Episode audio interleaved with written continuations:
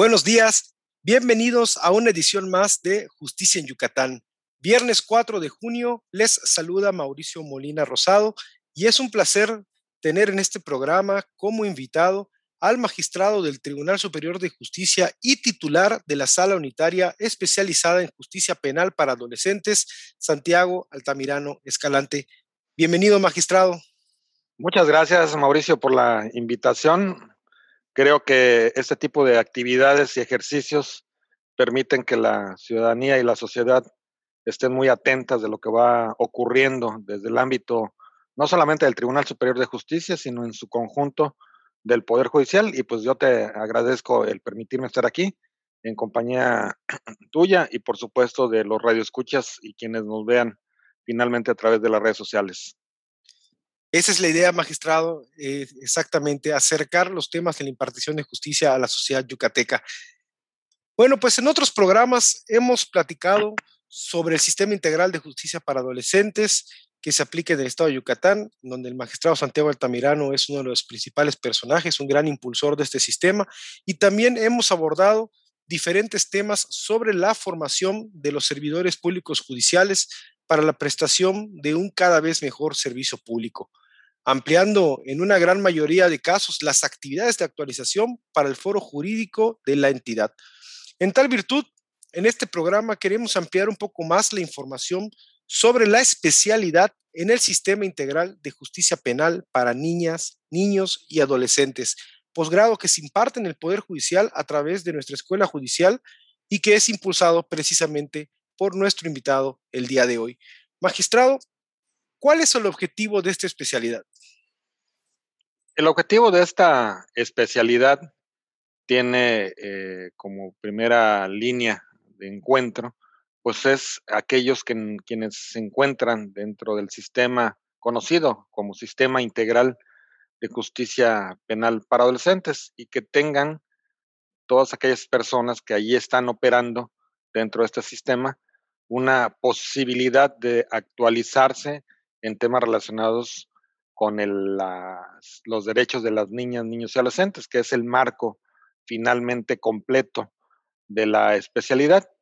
Por supuesto está todos aquellos estudiantes, aquellos recién egresados de las licenciaturas de Derecho, de Psicología, que pudieran estar buscando eh, una oportunidad de ampliar los conocimientos que obtuvieron dentro de la licenciatura y esto pues es finalmente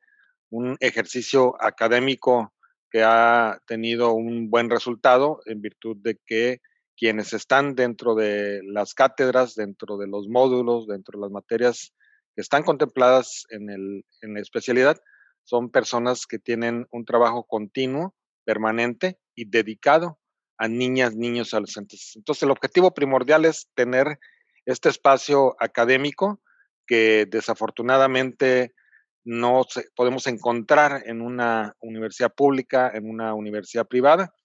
y que en los casos en donde sí encontremos esta posibilidad, será a través de distintas instancias que no corresponden finalmente a instituciones académicas establecidas. En el caso del Estado de Yucatán, tenemos dentro de las universidades en la currícula académica de las licenciaturas, en tres de aproximadamente 32 escuelas y Facultad de Derecho que hay establecidas en el Estado de Yucatán. Tres de ellas exclusivamente son las que tienen materias con el perfil relacionado con la justicia penal para adolescentes. En algunos casos tienen la materia de derechos de niñas, niños y adolescentes, en otros casos tienen la materia de justicia penal para adolescentes. Entonces, el Poder Judicial en su conjunto, ambos plenos que integran las dos instituciones, tomaron la determinación que esta propuesta que surge finalmente a raíz de una iniciativa personal en virtud de haber tenido oportunidades en distintas instancias e instituciones que se encuentran en el ámbito de la justicia penal para adolescentes y que de antemano la vivencia era que no encontramos un lugar en el que pudiéramos tener esta actualización relacionado con la responsabilidad que tenemos. Entonces, hoy queda claro que con la visión de los consejeros y los magistrados del Poder Judicial, logramos eh, concretar este espacio, este espacio académico, y que se convierta finalmente en una alternativa que les permita no solamente a los operadores, sino a, aquellos también egresados litigantes eh, tener la posibilidad y el acceso a un posgrado y que ese posgrado, pues bueno, reúna las cualidades y características que se necesitan para el tema de la justicia penal para adolescentes. Mencionaba, magistrado, ahorita algo bien importante. Yo creo que el tema de justicia para adolescentes es algo que ha venido a marcar un parteaguas en el país sobre el trato y sobre la protección que el Estado mexicano da precisamente a los derechos de niñas, niños y adolescentes. Por eso considero importante mencionar, como dijo el magistrado, que en las, eh, los programas académicos de las licenciaturas en derechos de la, de la mayoría de las entidades en Yucatán todavía no cuentan con con este tema solamente en tres, nos mencionaba, es muy importante mencionar que esta especialidad cuenta ya con dos generaciones de alumnos, entre los que podemos encontrar a funcionarios judiciales, eh, operadores de otras instituciones y abogados interesados en la materia, como ya nos mencionó el magistrado, Cuenta con registro de validez oficial ante la Secretaría de Investigación, Innovación y Educación Superior de Yucatán y se imparte en 784 horas de clase a lo largo de dos semestres. Son dos bloques temáticos los que agrupan las asignaturas de esta especialidad. Ahorita vamos a platicar de ellos con el magistrado. Ambos bloques, el primero orientado a la psicología de las niñas, niños y adolescentes. Magistrado, ¿en qué consiste esto? Bueno, en el primer bloque, eh, como tú ah, acertadamente has eh, comentado y has compartido, en el primer bloque lo que encontramos es eh, finalmente todo el desarrollo no solamente psicoemocional de las niñas, niños y adolescentes, sino también aquellas situaciones en las que ellos conviven con sus iguales, es decir, la convivencia con sus compañeros de escuela, la convivencia con otros eh, con otras personas de su misma edad, en su casa, en su colonia, eh, en, espacios en donde hay otros menores de edad, ya sean niñas, niños, adolescentes, y que la visión de quienes imparten en este módulo, como la materia de desarrollo evolutivo, la psicopatología del niño y los procesos asociados, han eh, tenido en consideración las vivencias propias derivados del ejercicio profesional que ellos tienen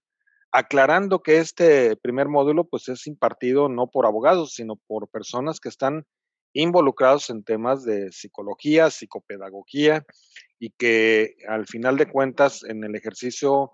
del desarrollo profesional al que se encargan y en el que están dedicados, les ha permitido ir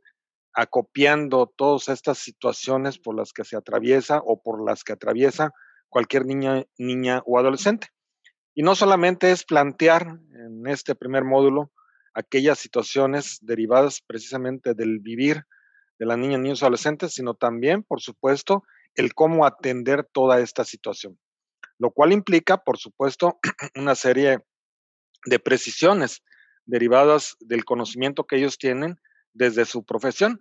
y que va a permitirle a aquel que esté eh, pues eh, dedicado a tomar esta, este posgrado, como también tú de manera muy eh, puntual aseveradas, es un posgrado que tiene un reconocimiento y que el reconocimiento que le dio el ente responsable de ello en el estado de Yucatán,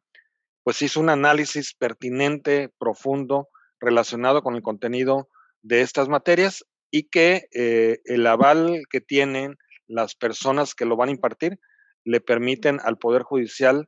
pues dar cuenta de un eh, programa de posgrado de alta relevancia y que en preponderancia de los innovadores en el ámbito de las normas también lo somos en, esta, en este tema de la especialidad,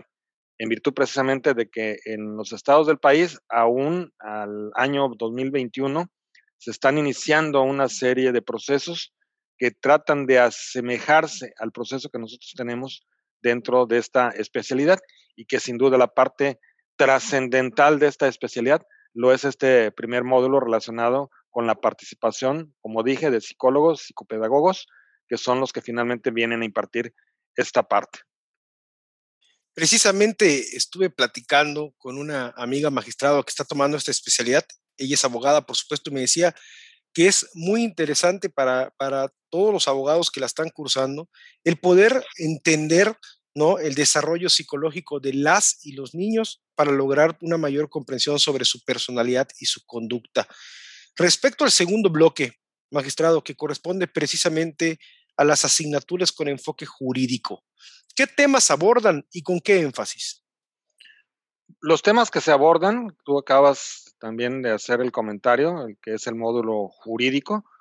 son eh, aquellos relacionados, eh, las materias eh, las enumeraré para poder hacer la explicación correspondiente. Es evolución del sistema de justicia penal para adolescentes, seminario de justicia oral y seminario de derechos humanos. Entonces, estas materias que parecieran a veces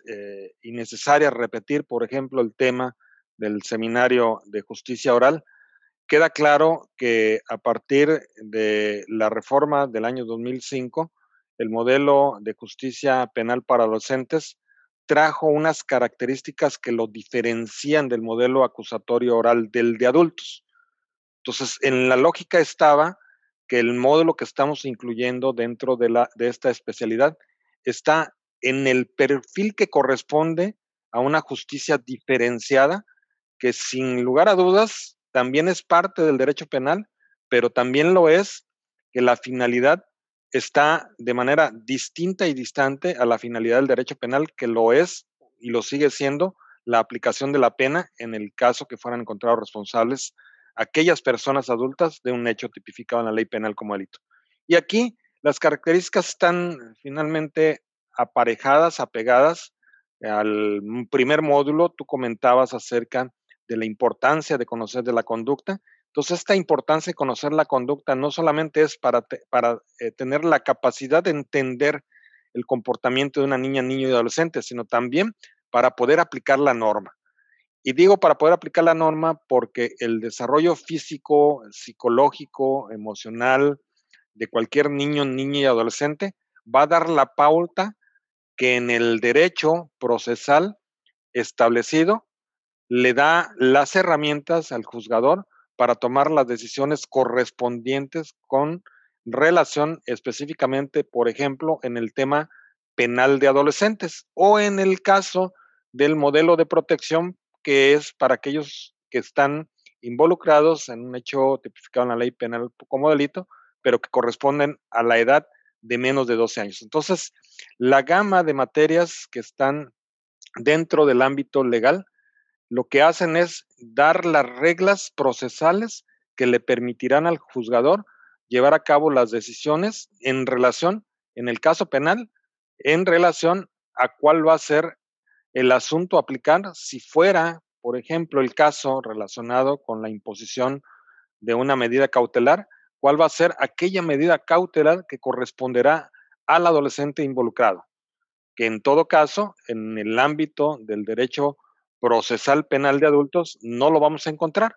Situación que encontraremos dentro de la Ley Nacional del Sistema Integral de Justicia Penal para Adolescentes y que también es parte de la primera materia que se denomina evolución del sistema de justicia penal para adolescentes y que ahí es donde se adentran para dar eh, el, el contexto total de la Ley Nacional del Sistema Integral de Justicia para Adolescentes. La tercera materia, que también resulta trascendental, denominada derechos humanos, eh, y que dentro de las currículas de las licenciaturas, inclusive de las maestrías relacionadas con el modelo acusatorio y oral, se ven, resulta importante conocer esta parte específica para las niñas, niños y adolescentes. Es decir, dentro de la propia Constitución, en el artículo primero, encontramos que la disposición ahí expuesta habla de que también las niñas, los niños y los adolescentes, entendidos estos como la minoría de edad, tienen los mismos derechos que tiene cualquier persona. Y cualquier persona, pues, es un adulto. Y estos derechos serán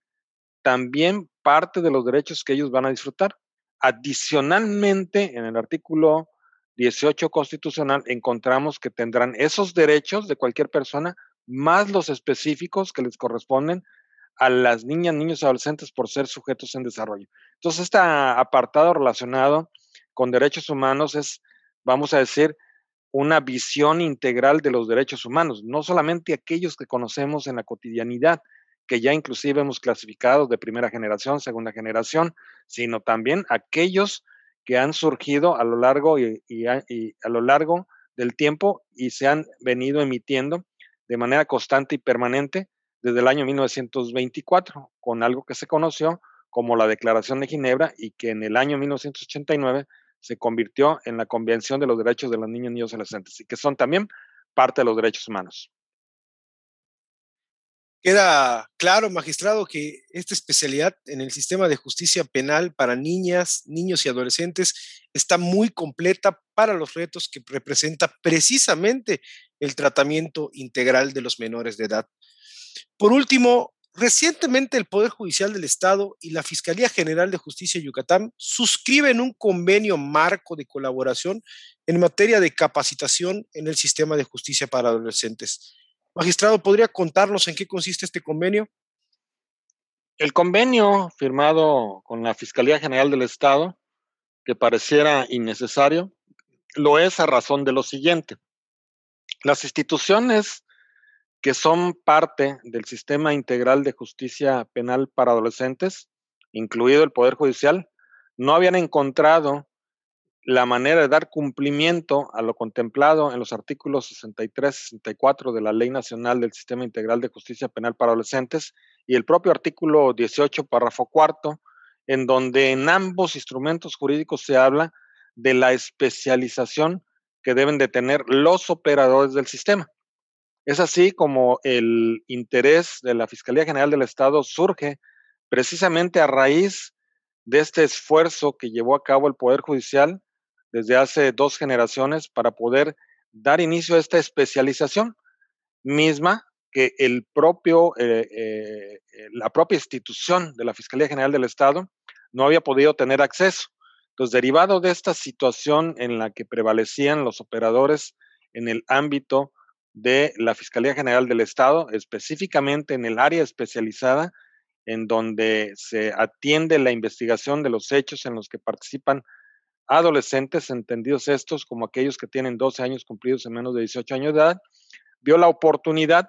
y lo que hizo fue optar por firmar un convenio en el que el Poder Judicial lo que va a dar es precisamente todo el esquema académico que tiene contenido en la especialidad, dando un extra enfocado a un tema relacionado con la actividad específica de la Fiscalía General del Estado y que estamos hablando de la investigación. Entonces, se hizo una ampliación en esta propuesta, en este, en este convenio marco, para que resultara atractivo para la Fiscalía General del Estado y, por supuesto, que resultara también de un interés primordial para el propio Poder Judicial en virtud del avance que se va a lograr una vez que quede totalmente encuadrado este convenio y que se inicie la preparación de aquellos que decida la Fiscalía General del Estado que se incorporen a la especialización y que será finalmente el complemento en virtud, cabe aclarar, que varios de los que allí se encuentran por modo propio, a voluntad propia, han estado inscribiéndose en los módulos que han estado aperturándose dentro del Poder Judicial para eh, lograr esta especialización. Entonces, esto será finalmente el complemento que la Fiscalía General del Estado busque para quienes están dentro de las áreas especializadas y que de una otra manera nos viene a calificar al Poder Judicial como un ente eh, con seriedad, con responsabilidad y con un alto nivel académico en virtud de este interés.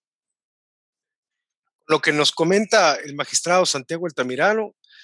entonces la cooperación interinstitucional solamente puede traer como resultado mejores prácticas y, por supuesto, la prestación de un mejor servicio, en este caso, tanto de procuración como de impartición de justicia especializada para los adolescentes. Nos está ganando el tiempo, magistrado, como reflexión final, ¿podría ayudarnos a invitar a quienes estén interesados a que se apunten para la próxima generación de la especialidad y mencionarlos los requisitos aplicables? Miren, eh, yo creo que la invitación más clara no es otra que el interés que se está despertando desde las instituciones públicas y claro está, aquellas eh, personas que aún sin estar dentro del sistema y que se dedican a otras actividades profesionales han logrado que la especialidad permanezca